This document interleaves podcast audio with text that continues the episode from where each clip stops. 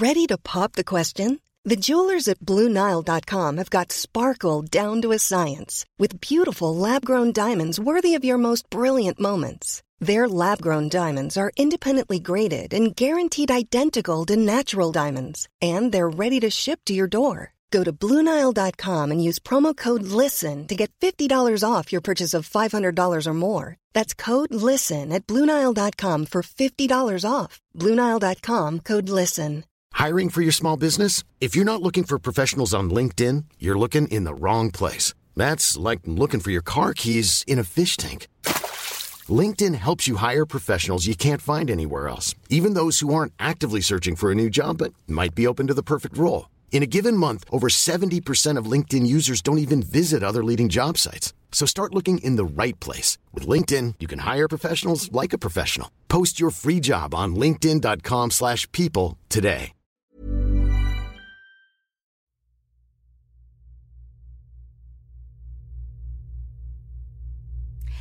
La jalousie.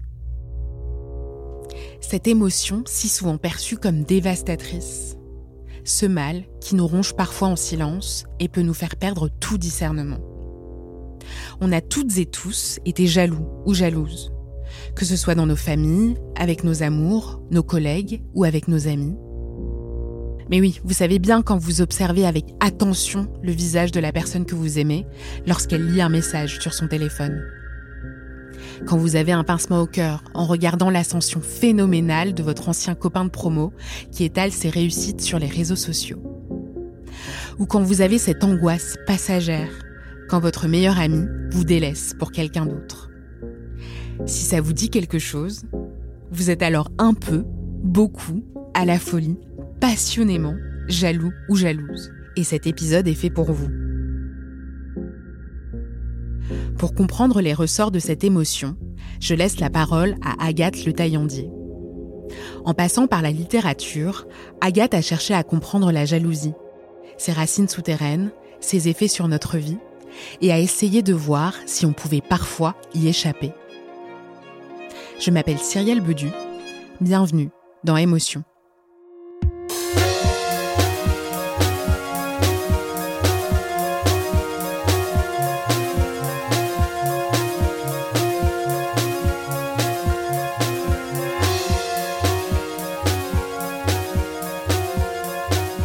Mon entourage était hyper étonné que je propose un épisode sur la jalousie.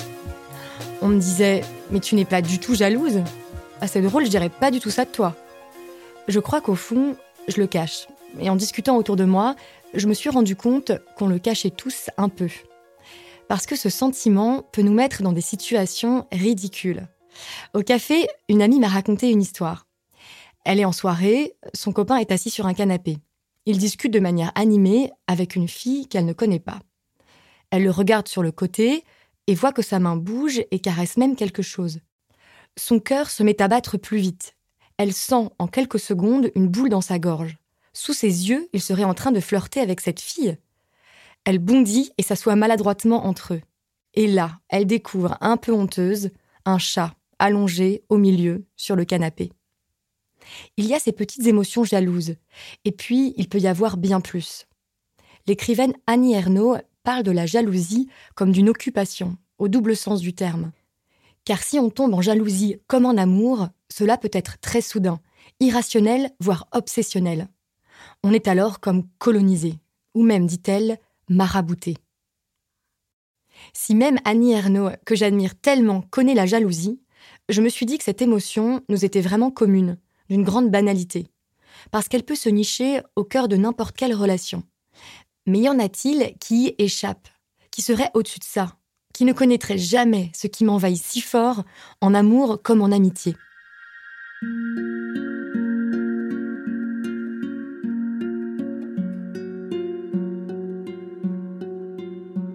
Pour comprendre quand était né ce sentiment chez moi pour la première fois, je suis allée voir ma mère, histoire de revenir à l'origine des premières rivalités, la fratrie. Le temps qu'il fait dehors, ça va nous faire du bien. On va, on va attendre que ce soit bien chaud. Et puis, je vais prendre le thé opéra. Tu sais que je suis en train de faire un travail sur la jalousie La jalousie Oh, Ça t'étonne Pas tellement. Tu dirais que je suis quelqu'un de jaloux, toi. Comme ça. Ah, C'est tu as quand même un caractère jaloux. Ça ressemble quand même euh, à oui, oui, oui, j'allais dire la famille de ton père. Il y a quelques personnes jalouses. Eh ben, je pense qu'il y a un petit quelque chose. Si par hasard, eh ben voilà, on s'occupe trop d'un tel ou d'un tel, de tes frères ou sœurs, euh, ah, ça commence à, À chauffer. à chauffer un tout petit peu. Et moi? J'ai deux grandes sœurs. L'une a trois ans de plus que moi, l'autre deux. Et puis, il y a mon petit frère. On dit souvent que la place du milieu n'est pas facile dans une fratrie. Qu'on est un peu coincé entre l'aîné, extraordinaire parce que le premier, et le dernier, extraordinaire parce que le dernier. Tu avais toujours un mot pour rire. À l'époque, tu avais des petites lunettes rondes et rouges et c'était très drôle parce que tu regardais euh, les personnes très en face. Et donc, tu menais la bande.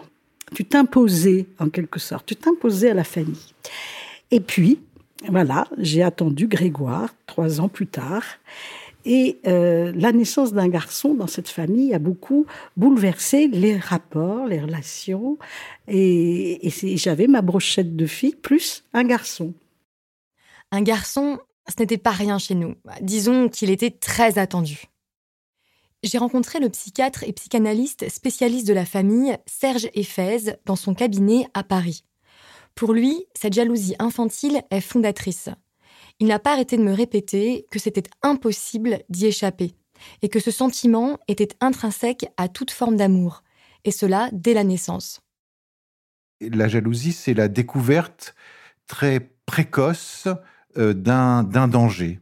On découvre une chose merveilleuse quand on est, c'est qu'on est aimé et que l'amour de l'autre vous porte et que cet amour, c'est votre nourriture.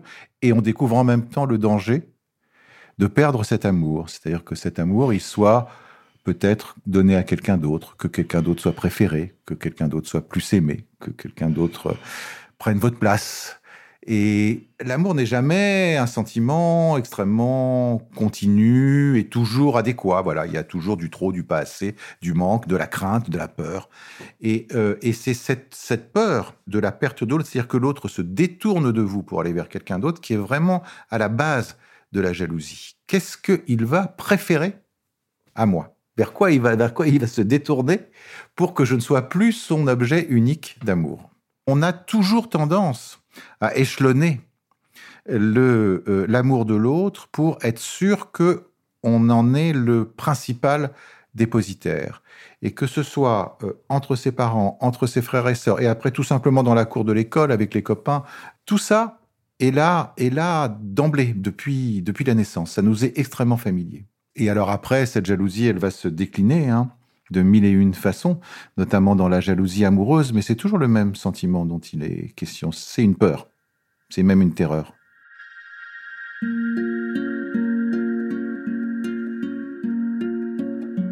Je n'ai pas de souvenir précis de la période dont parle ma mère, mais je crois qu'aujourd'hui, cette peur de ne plus être aimée, d'être moins aimée, d'être oubliée ressurgit souvent.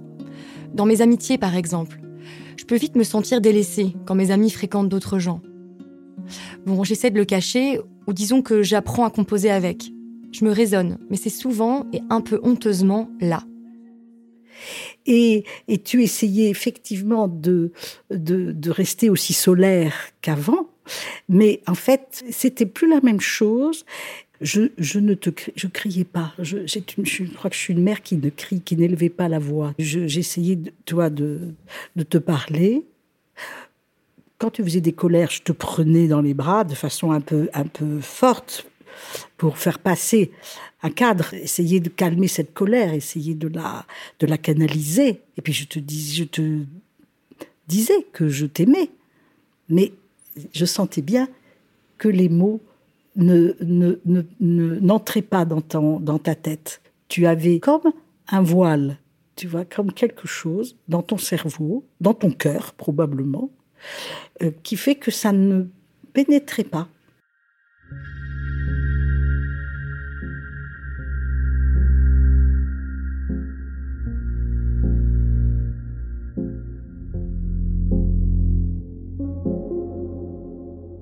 L'histoire de l'humanité, elle s'est inscrite au départ sur une histoire de jalousie qui est celle d'un meurtre fraternel. Et c'est pas pas par hasard qu'Ain et Abel, c'est les deux fils de Adam et Ève, donc le premier couple qui est là, qui a, qui a, qui a, qui a, qui a peuplé la terre, que Dieu a mis sur terre pour peupler la terre. Et ils ont deux enfants, c'est merveilleux. Ils ont deux fils. On pourrait dire que après, voilà, tout l'avenir est tracé. Et ben non, c'est justement pas si simple parce que les sentiments euh, humains sont là et que les sentiments affectifs sont extrêmement complexes. Et donc, il se développe entre Cain et Abel une jalousie pour savoir qui est préféré du Père, mais du Père euh, absolu, qui est Dieu lui-même. Et euh, donc, chacun va faire un cadeau euh, à Dieu. L'un va faire cadeau d'un troupeau, l'autre va faire cadeau d'une culture, enfin d'objets agricoles. Et, puis, ben, apparemment, Dieu préfère un des cadeaux à l'autre Dieu, donc préfère un des, un des, un des garçons à l'autre garçon, ce qui crée une jalousie absolument terrible. Et Cain finit par assassiner euh, Abel. En discutant avec ma mère, elle m'a raconté comment j'étais sortie de cet état de jalousie comment j'avais guéri et fini par adopter mon petit frère, sans le tuer. Pour dépasser cette peur dont parle le psychanalyste et psychiatre Serge Eiffez, j'ai dû inventer une nouvelle place au sein du système familial. Et ma mère m'y a aidé. Je, me souviens que j'avais été voir ta maîtresse et que j'avais dit à ta maîtresse, ça fait 18 mois qu'Agathe est vraiment mal, il faudrait que vous vous occupiez un peu plus d'elle et que vous lui donniez des lignes à écrire ou un petit peu de travail à faire à la maison, comme ses sœurs aînées, pour qu'elles puissent rattacher le wagon des aînés, pour justement retrouver une, nouvelle identité, une place. Et en 24 heures, eh bien, tu as été transformé. Tu étais rentré, fier, et tu t'es assise à côté de Guénola, qui, elle, faisait déjà ses, apprenait déjà ses syllabes. Et là, tu m'as regardé. tu avais un, sourire, mais vraiment radieux. Et j'ai retrouvé l'étincelle dans tes yeux. Et, et, ben, ça a tout changé. Cet exemple m'a parlé. Au fond, la jalousie peut s'estomper et disparaître quand on sort de la fusion, quand on affirme sa singularité et qu'on croit en soi-même. Serge Eiffez observe très souvent ces symptômes de la jalousie chez les enfants dans son cabinet à Paris. Pour lui, il s'exacerbe dans un contexte de métamorphose de la structure familiale. Alors vous pouvez pas savoir eh, le nombre de familles que je reçois aujourd'hui euh, pour des problèmes de jalousie entre frères et sœurs. Parce qu'il y, y a, quelque chose qui euh, fait vraiment qui met la famille en danger. Vous savez, les familles, elles ont très envie d'être très harmonieuses aujourd'hui, que tout le monde s'entende bien, qu'il n'y ait pas de haine, qu'il n'y ait pas de rivalité. Et ils ont beau tout faire, de toute façon, la jalousie, elle va, elle va être là. Donc, il faut s'y accommoder, mais justement, sans en faire une tragédie. C'est-à-dire, voilà, se dire que ça fait partie de la vie, ça fait partie des sentiments humains normaux, qu'il euh, s'agit de le, de le, dire, de l'expliquer, de, de, ne pas se laisser, euh, pour les parents, trop empiétés par, euh, par, euh, par ces affectés par ces histoires-là. Euh, créer des liens à la fois, je dirais, de contenant familial, des choses qui, qui réunissent la famille ensemble, parce que la, famille, ça doit être un contenant, donc ça contient toutes ces, toutes ces angoisses, toutes ces peurs, toutes ces rivalités, toutes ces jalousies. En même temps, avoir des liens différenciés avec chacun de ses, chacun de ses enfants. Euh, c'est, je dirais, c'est aller souplement du groupe, du groupe à la personne, en fait.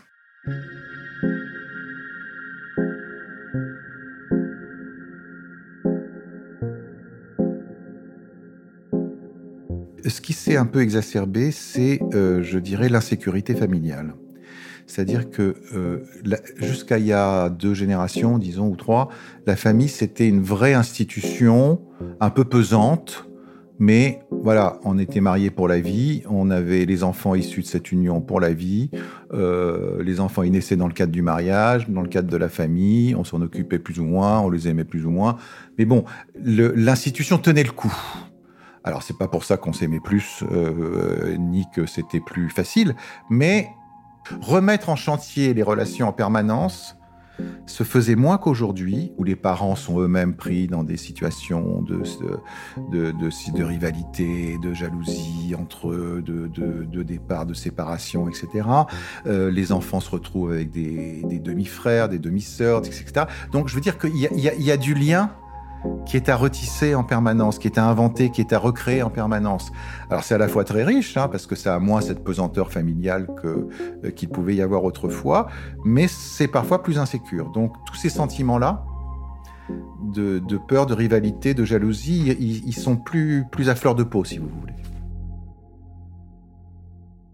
En l'écoutant, je me suis sentie moins seule. Et j'ai repensé à un autre épisode de mon enfance, quand ma sœur aînée a appris à lire. Ça m'a rendue folle de nouveau. Je la voyais posséder quelque chose, ici un savoir, une compétence, que je n'avais pas, la lecture. En même temps, comme elle a trois ans de plus que moi, c'est normal qu'elle ait appris avant moi. Mais je ne voyais pas cette différence. Je me voyais absolument son égale.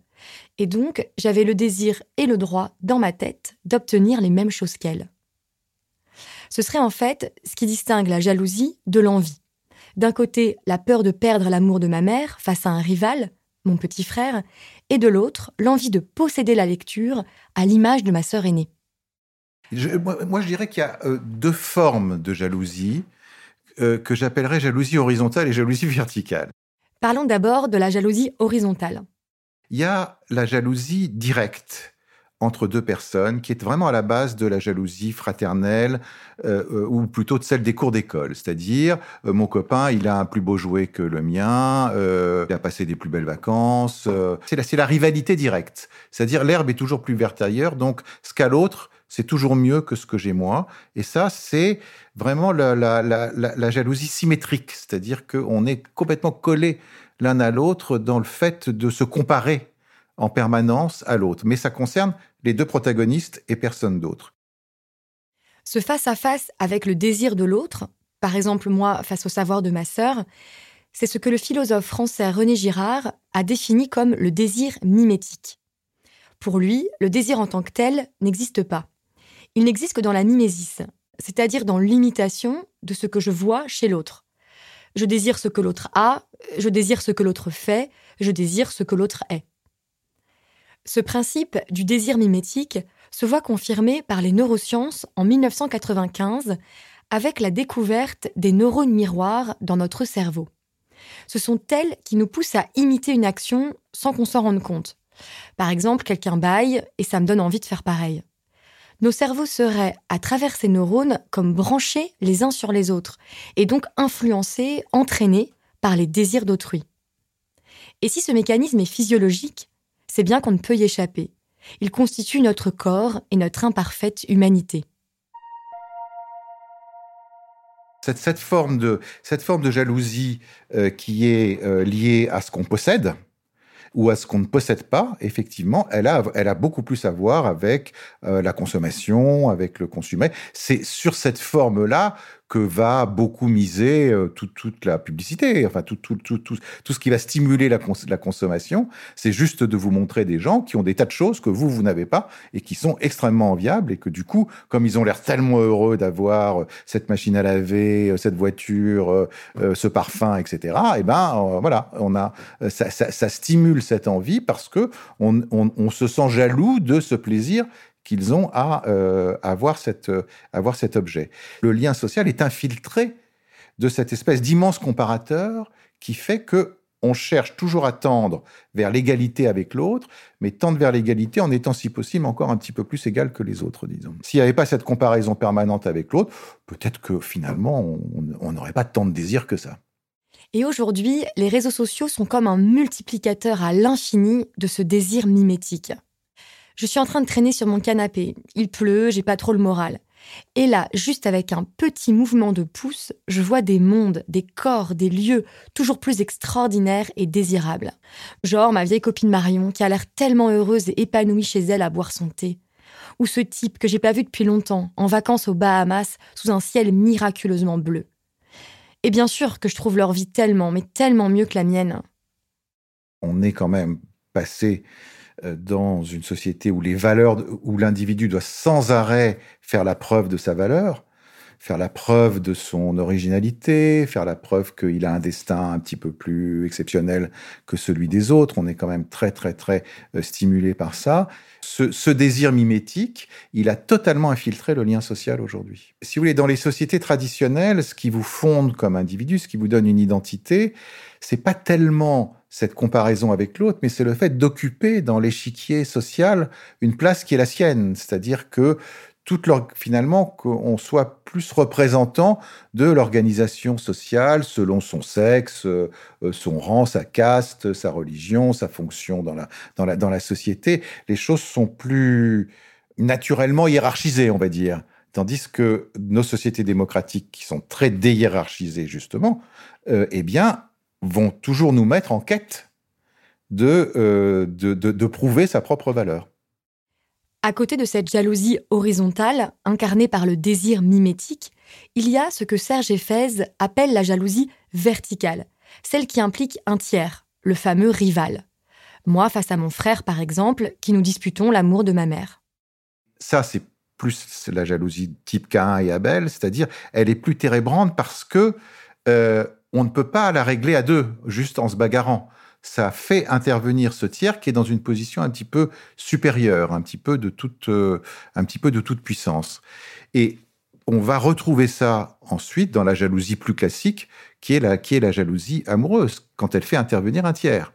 C'est-à-dire que euh, le plus horrible dans la jalousie amoureuse, c'est que l'autre se détourne pour un troisième, et que c'est ce troisième qui prend toute la place à l'intérieur de la, de la relation, qui devient tout puissant à l'intérieur de la relation.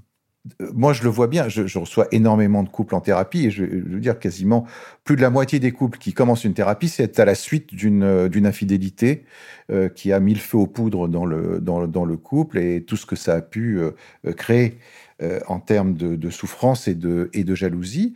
Et c'est sidérant de voir comment cette troisième personne occupe absolument toute la scène. Si c'est un homme qui a trompé sa, femme avec, avec une autre femme, eh bien, cette femme devient beaucoup plus importante dans la tête de la femme trompée que l'époux lui-même. Ça devient une obsession. Elle ne pense qu'à ça. Elle se compare en permanence à cette femme et elle imagine à quel point elle est euh, plus jolie ou plus drôle ou plus douée sexuellement ou je ne sais pas. Enfin bon, euh, elle, c'est tout son esprit est occupé par, euh, par cette personne. Et ça, c'est la. Je, dirais, ça, là, on est dans la folie jalouse, en fait. Ça veut dire ça a quelque chose de fou parce que c'est comme si finalement, paradoxalement, une passion naissait entre cette femme et sa rivale, ou entre cet homme et son, euh, et son rival potentiel.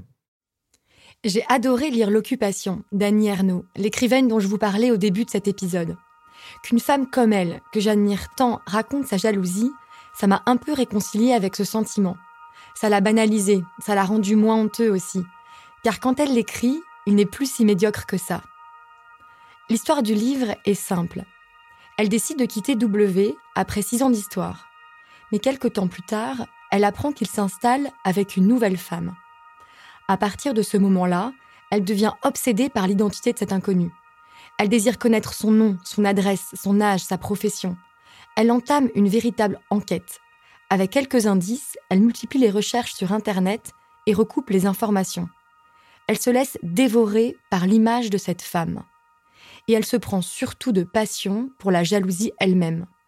Au cœur de son récit, elle dit Le plus extraordinaire dans la jalousie, c'est de peupler une ville, le monde, d'un être qu'on peut n'avoir jamais rencontré. Serge Eiffez fait donc de la jalousie une passion, à l'image de l'amour. Ce sont les mêmes mécanismes qui sont en jeu. On est alors obnubilé par l'autre qui prend toute la place.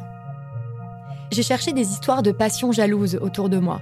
Beaucoup n'ont pas voulu se laisser interviewer, avaient honte d'en parler au micro. Je suis alors allée rencontrer Catherine Millet. Vous la connaissez sûrement. Son livre La vie sexuelle de Catherine M, paru en 2001, dans lequel elle explore ses expériences érotiques les plus intimes, fut autant un scandale qu'un succès littéraire.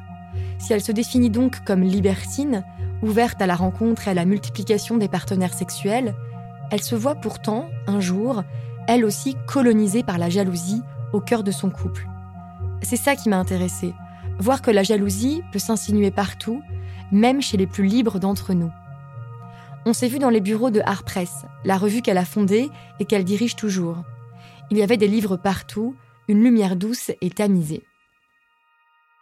Si raisonnablement je pouvais l'accepter, parce que comme je l'ai souvent dit, cela faisait partie de ma, de ma philosophie, la liberté sexuelle, en fait, ce qui m'a submergée vraiment, c'était d'en souffrir, voilà, de, de, de, de souffrir que, que l'autre avait ses, ses, aventures sexuelles, et donc d'être prise, euh, moi, dans, dans, un piège dans lequel je pensais ne, jamais tomber. C'était tout à coup être en, contradiction avec, euh, avec moi-même, en fait. Euh.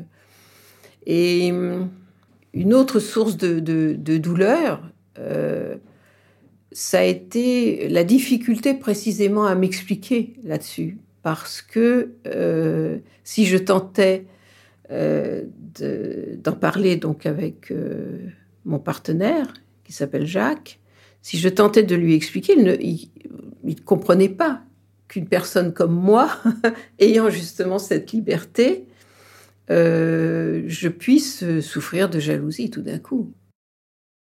Quand elle tombe dans la jalousie, Catherine Millet vit depuis plusieurs années avec Jacques. Un jour, elle voit une enveloppe provenant d'un labo de photos. Elle est posée sur une grande table, pleine de journaux et de livres, au centre de leur appartement. Ça a été euh, un jour une enveloppe qui traînait sur une table que, j'ai ouverte euh, par curiosité bête, je cherchais pas du tout euh, quelque chose. Bon, j'ai même pensé que c'était euh, euh, des comment dire des documents que Jacques avait pu oublier. Et dedans, il y avait des, photos d'une jeune femme nue, des photos prises par Jacques et qui me faisaient comprendre très directement quelles étaient la nature de leur relation.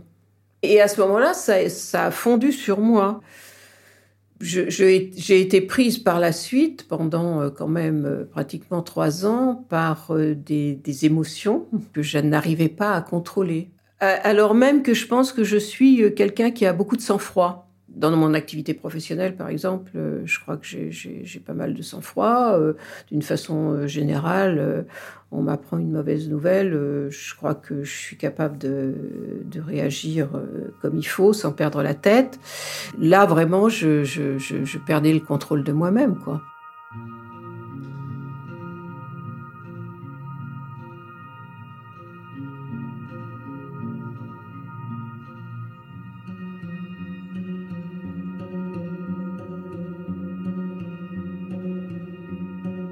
Partie de, moi-même était morte.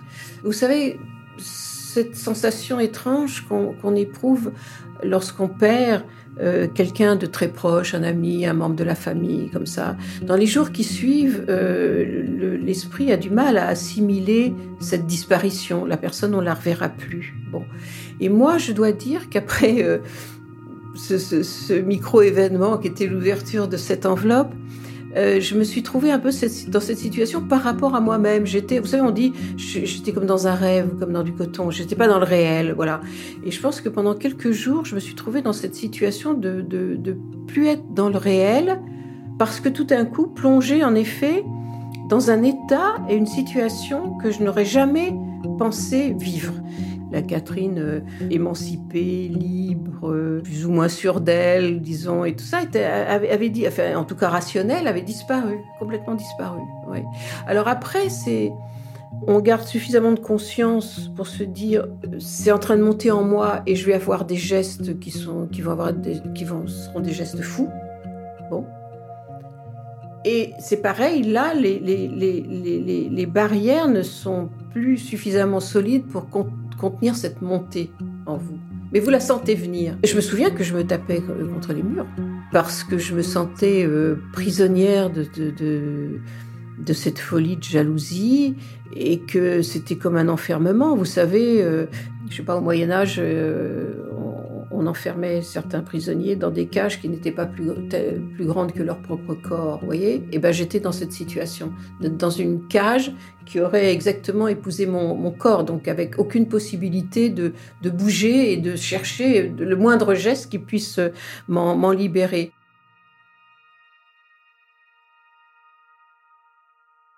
Après la sidération et la douleur, Catherine Millet raconte le désir d'en savoir toujours plus, l'obsession de la preuve, la traque des indices. Elle est fascinée par tout ce qu'elle peut découvrir de nouveau et mène ses recherches avec méthode. Comme quand elle lit le journal de Jacques qu'il tient sur son ordinateur. Elle a repéré le nom de son amante, désigné par la lettre L. Elle l'introduit dans l'onglet Recherche et peut ainsi repérer plus rapidement tous les endroits où elle est citée. J'avais cette obsession de retourner toujours euh, fouiller dans la correspondance de, Jacques, euh, ouvrir son ordinateur euh, pour trouver des choses. Vous voyez, bon. Et donc, l'escalier qui monte vers son bureau, était devenu une sorte de, frontière obsédante. Euh, est-ce que j'allais être capable de rester au bas de cet escalier ou est-ce que à un moment donné, ne pouvant plus y tenir, j'allais monter cet escalier et aller euh, fouiller dans ses fouiller dans ses affaires?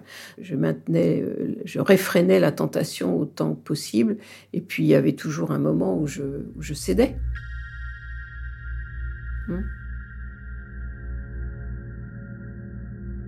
La nature de la jalousie que moi j'ai connue, elle était, c'était une forme de paranoïa, c'est-à-dire que j'avais besoin de me faire du mal, j'avais besoin d'alimenter cette jalousie pour continuer à, à y trouver, parce qu'il faut dire le mot à un moment donné, à y trouver une sorte de jouissance masochiste. Voilà, bien sûr, oui. Et, euh, et donc, et donc c'était aussi ce qui me conduisait on évoquait l'épisode de, l'escalier, ce qui me faisait euh, céder euh, à cette euh, tentation d'aller fouiller dans son bureau, c'était au fond de moi-même, dans mon inconscient, sur le moment je n'étais pas capable de, me le dire, c'était le, plaisir que j'allais trouver à découvrir de nouvelles preuves mais des, preuves que parfois on invente. D'ailleurs, vous savez, les, jaloux euh, inventent des preuves, enfin comme tous les paranoïaques. Euh, une photo anodine va prendre tout d'un coup une signification euh, qui va venir alimenter votre, votre jalousie, même si les personnes sont dans une tenue tout à fait correcte, assises côte à côte sur un banc public, par exemple, où il se passe rien de d'érotique eh bien, vous pouvez euh, à ce moment-là commencer néanmoins à fantasmer euh, une interprétation délirante. Quoi. Disons, ce sont les éléments classiques qui alimentent euh, le, sentiment de, la jalousie, parce que elle se, elle se nourrit de ça, elle se nourrit de petites traces qui parfois sont infimes. Vous savez, c'est l'image classique de la femme qui fait les poches de son mari, quoi. Moi, j'étais exactement dans cette situation. Vous-même, vous-même, vous vous retrouvez comme un stéréotype, vous voyez et ça, ça, ça peut vous faire peur un peu, parce que vous dites, mais qui, je suis pour, pour en être réduite à ça Ça nous ramène à l'idée que le, que le jaloux est un enquêteur. C'est quelqu'un qui, qui en effet, bah, comme un, euh, quelqu'un, un policier euh, ou un détective qui mène l'enquête, euh, part quand même plus ou moins d'une intuition. il a, il peut avoir quelques éléments factuels, une photo, un petit mot griffonné, mais ce ne sont évidemment pas des preuves. Et donc, euh, il va falloir transformer ces indices en, preuves. C'est le travail de l'enquêteur. Et c'est vrai qu'on se trouve un peu dans cette euh, situation. Et comme la démarche est vraiment une démarche paranoïaque, vous allez forcément trouver les éléments qui vont venir confirmer que cet indice est bien une preuve, voyez, mais, c'est de l'ordre du fantasme en fait. Euh, c'est vous qui construisez la preuve.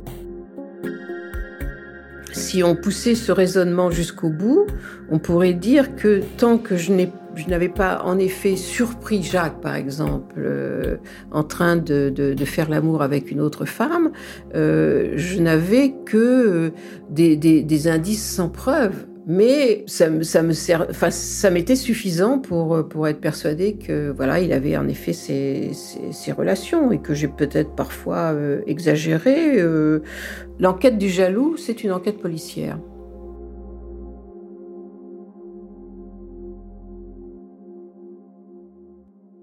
Oui, ça fait vraiment penser à une enquête policière. Mais comme dit Proust, une enquête qui se débat dans le vide.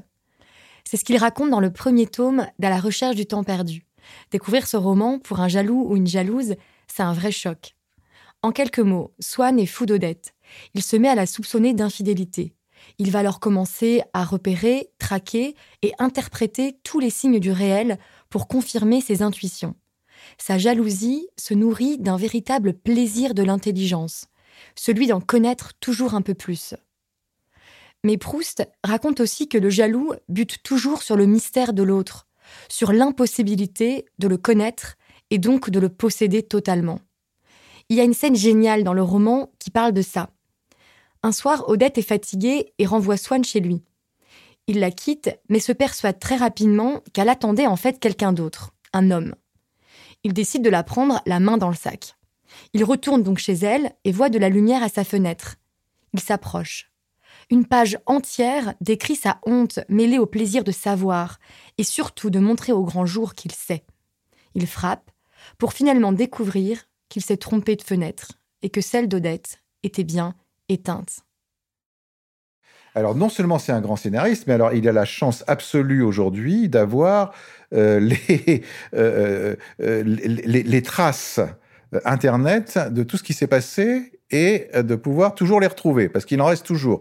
Il y a toujours des coins d'ordinateur, on retrouve un petit mot, une lettre, un rendez-vous, euh, un, un, message oublié sur un téléphone ou qui revient un jour par le cloud, on ne sait pas comment, Bloom, tout à coup, ça revient. Et, donc, tout, tout, est en circuit, et en circuit ouvert. Et, et donc, euh, il y a quelque chose qui se qui s'entretient d'une relation imaginaire euh, avec cet autre, avec une, effraction dans l'intimité absolument terrible, terrible. C'est-à-dire que finalement, on rentre dans des recoins de, de pensée, de fantasmes de son conjoint auxquels on n'avait pas accès jusque-là.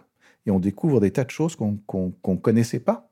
Mais est-ce qu'on avait à les connaître? C'est pas sûr. Est-ce qu'on a, est-ce qu'on doit être dans ce mirage qu'on doit connaître totalement l'autre et absolument l'autre? C'est pas sûr non plus. Euh, voilà, chaque, histoire, chaque relation révèle une facette de vous-même qui, se vit euh, dans, cette, dans cette relation et qui se crée dans cette, euh, dans cette relation. Mais il y a sans doute un, espèce de mythe de la transparence dans les couples aujourd'hui, sans doute beaucoup plus qu'avant, parce qu'on est beaucoup plus sur une relation d'égalité, de similitude, etc. Donc tout se dire, tout savoir, savoir exactement ce que pense l'autre, savoir exactement ce qu'il ressent. Et, euh, et, les histoires de jalousie amoureuse, ça fait vraiment flamber cette dimension-là.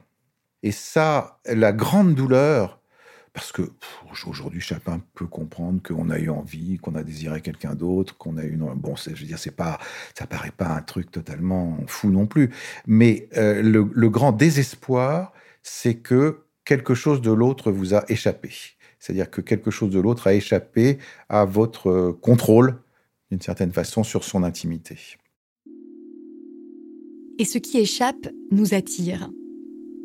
L'autre, cet être de fuite, comme dit Proust, excite notre curiosité et nous obsède alors encore plus. C'est exactement ce que Catherine Millet a ressenti pour son partenaire, Jacques. Vous soupçonnez l'autre d'une trahison que vous n'auriez jamais imaginée, si on peut appeler ça une trahison d'ailleurs, enfin j'emploie un, vocabulaire un peu stéréotypé, et, du coup vous, vous découvrez une, une part de sa personnalité, c'est pas simplement une part de sa vie qui vous était cachée. Bon, les fois où où il partait euh, à un rendez-vous quelconque et en fait c'était un rendez-vous amoureux par exemple et bon vous le saviez pas tiens euh, cet après-midi-là qu'est-ce qu'il avait fait ce jour-là? Bon vous voyez bon. Donc une part à la fois de sa vie et de sa personnalité qui vous était inconnue apparaît euh, au grand jour et vous dites mais est-ce que c'est vraiment la personne avec qui je vis depuis dix ans ou je sais pas combien de temps?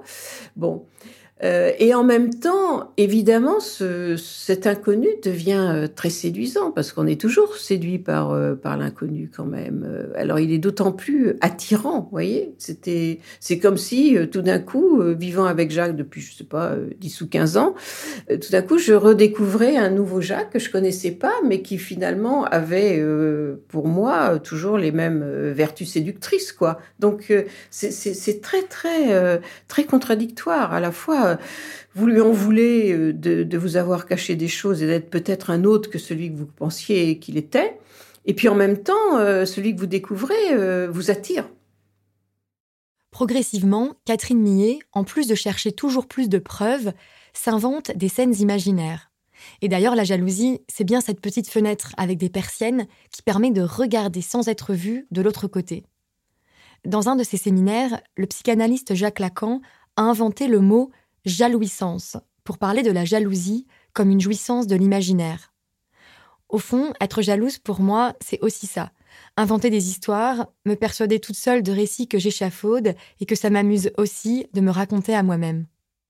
Par exemple, une des obsessions qui revenait euh, souvent pendant cette crise de jalousie, euh, c'était euh, là aussi un fantasme assez classique. Je prenais Jacques en flagrant délit, voilà, d'une relation sexuelle avec une autre femme. Et donc, euh, le fantasme me mettait dans la situation du, voyeur. Souvent d'ailleurs dans mon fantasme, eux ne me voyaient pas, c'était moi qui les voyais comme ça. Et, donc il y a une sorte de, de, plaisir morbide à se sentir simplement euh, euh, le spectateur et non pas participant à la scène. C'était mon cas, c'est-à-dire que je me répétais euh, tout le temps dans la tête des scènes où j'imaginais donc Jacques en compagnie d'une autre d'une autre femme. Et là, j'étais voyeur, mais par l'imagination en quelque sorte. Et le jour où j'ai compris que bah, pour, le, dire grossièrement, je prenais mon pied comme ça, et eh ben ce jour-là, ça marchait plus ce sentiment de jalousie, euh, comme je disais, qui m'avait tout d'un coup envahi comme ça, mais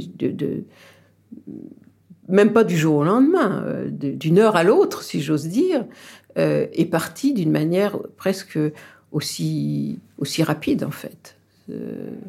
c'est comme si je m'étais réveillée un jour et puis que voilà, c'était plus là quoi.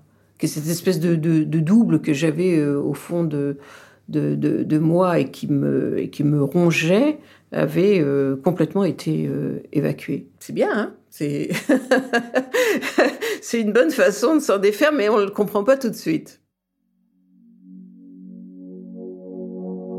Si Catherine Millet est sortie de son état de jalousie, c'est parce qu'elle a pris conscience du scénario qu'elle se construisait. Elle a réalisé que, dans son cas, elle se faisait mal toute seule. Mais alors on pourrait guérir de la jalousie? Peut-être pas y échapper complètement, mais au moins la dompter, s'en émanciper? La psychothérapeute Anne-Clotilde Ziegler aide de nombreux patients à soigner ce sentiment, en amitié, au travail et en amour. Euh, comment délaisser son masque de victime? La première chose, c'est de prendre conscience que euh, c'est pas l'extérieur qui est mauvais, c'est moi qui réagis. Déjà. Donc, reprendre la responsabilité de ce que je ressens. C'est fondamental. Je ne suis pas une pauvre chose entraînée par le tourbillon atroce de ce qui m'arrive, même si je suis d'accord, c'est très difficile. Mais c'est moi qui ai une lecture de ce qui m'arrive, euh, c'est moi qui vis quelque chose, et je vais reprendre la responsabilité de ça. On va faire, euh, on va faire juste une courte aparté pour montrer ça. C'est important de faire la différence entre une émotion et un sentiment. L'émotion, c'est une réaction euh, psychophysique ou physico-psychique en fait, hein, puisque l'émotion, elle arrive euh, dans le centre de l'émotion du cerveau avant d'arriver au cortex, c'est-à-dire qu'on la ressent avant de la penser. Et c'est fugace, une émotion, ça dure quelques minutes. Un sentiment, c'est l'histoire qu'on se raconte sur l'émotion qui arrive. C'est ça qui va durer longtemps. Et euh, c'est cette capacité à nous raconter une histoire en boucle et une histoire douloureuse qui va faire en fait le nid de notre malheur. Les émotions qui sont dans la jalousie, c'est la peur, la colère, euh, la tristesse, ça peut être de la douleur, hein, des, paroxysmes de tristesse. Mais l'histoire qu'on se raconte par-dessus, euh, celle de la peur de perdre, celle de la trahison, celle de nanana, ça, ça amène un sentiment. Et dans le cas d'une jalousie, euh, on va dire infondée ou sans raison réelle quand le partenaire est fidèle, c'est pas chez le partenaire et c'est pas dans le monde extérieur qu'il faut aller voir cette fois c'est à l'intérieur de moi, qu'est-ce qui fait que je suis convaincue qu'on va me trahir? Souvent, la personne, par exemple, passe son temps à se comparer. Mais du coup, quand on se compare, on, trouve toujours mieux, surtout si on a envie de trouver mieux. Les croyances, quelles qu'elles soient, sont auto-renforçantes. Pour le dire de façon lapidaire, je vois ce que je crois. Je trie dans ma perception ce qui correspond à ce que je m'attends à percevoir. et je vais chercher à l'extérieur des situations qui correspondent à ma cohérence. Et inconsciemment, je fais en sorte que cela m'arrive. C'est en ça qu'il est vraiment important de prendre conscience de ses croyances et de ses scénarios de vie pour euh, euh, éviter de continuer à aller chercher ce qu'on craint le plus. Le jaloux qui s'invente trompé ou trahi impose au monde sa perception et ses croyances, et prend alors le risque de voir ses fantasmes devenir réalité. Au fond, il écrit sa propre histoire. C'est peut-être pour ça que la littérature a tellement aimé raconter la jalousie. Elle multiplie les récits les plus fous et met à nu notre imagination.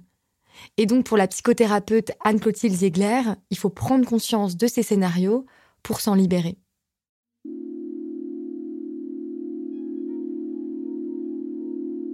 Ce serait donc un apprentissage Alors voilà, comme personne n'y échappe, ni moi, ni Annie Ernaux, ni même Catherine Millet, comme ce sentiment fait partie de nos relations sociales et de nos relations les plus intimes, il faut apprendre à vivre avec lui. Et cela dès l'enfance, comme me l'a joliment confié ma mère. Euh, le frère ou la sœur, il fait un peu d'ombre, mais ce qui est vrai d'ailleurs. Il y a des ombres et il y a des lumières dans une fratrie. C'est une histoire d'amour. Donc, forcément, avec de la jalousie, du désir et de la tendresse euh, intense, euh, mais aussi, effectivement, c'est de mûrir pour apprendre à partager l'amour d'un père et d'une mère, oui. Je pense que ça, c'est la beauté d'une famille, en fait. Et je pense que c'est une école de la vie qui est absolument magnifique.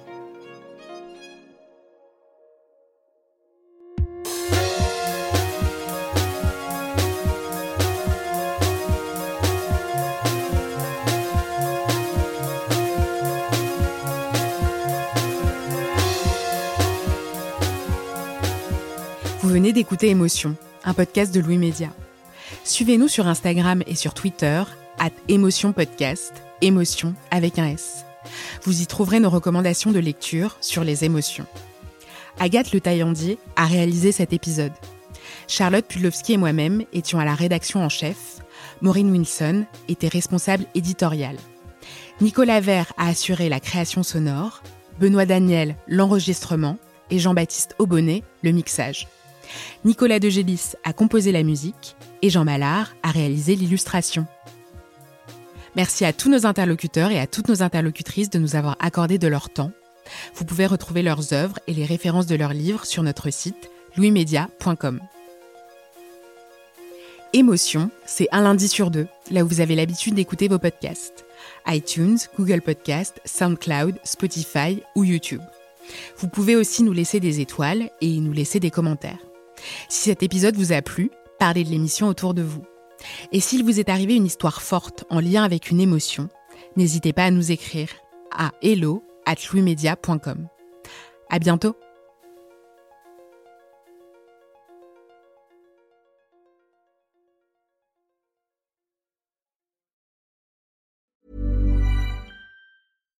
One size fits all seemed like a good idea for clothes. Nice dress. Uh, it's a it's a t-shirt. Until you tried it on. Same goes for your healthcare.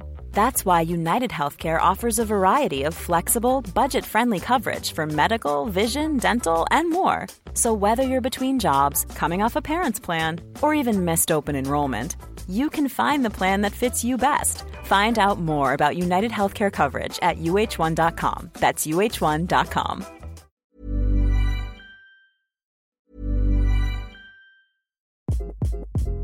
Hi, this is Craig Robinson from Ways to Win, and support for this podcast comes from Invesco QQQ, the official ETF of the NCAA. The future isn't scary, not realizing its potential, however, could be. Just like on the recruiting trail, I've seen potential come in many forms as a coach. Learn more at Invesco.com slash QQQ. Let's rethink possibility. Invesco Distributors, Inc. When you need mealtime inspiration, it's worth shopping Kroger, where you'll find over 30,000 mouthwatering choices that excite your inner foodie. And no matter what tasty choice you make, you'll enjoy our everyday low prices, plus extra ways to save, like digital coupons worth over $600 each week. You can also save up to $1 off per gallon at the pump with fuel points. More savings and more inspiring flavors make shopping Kroger worth it every time. Kroger, fresh for everyone. Fuel restrictions apply.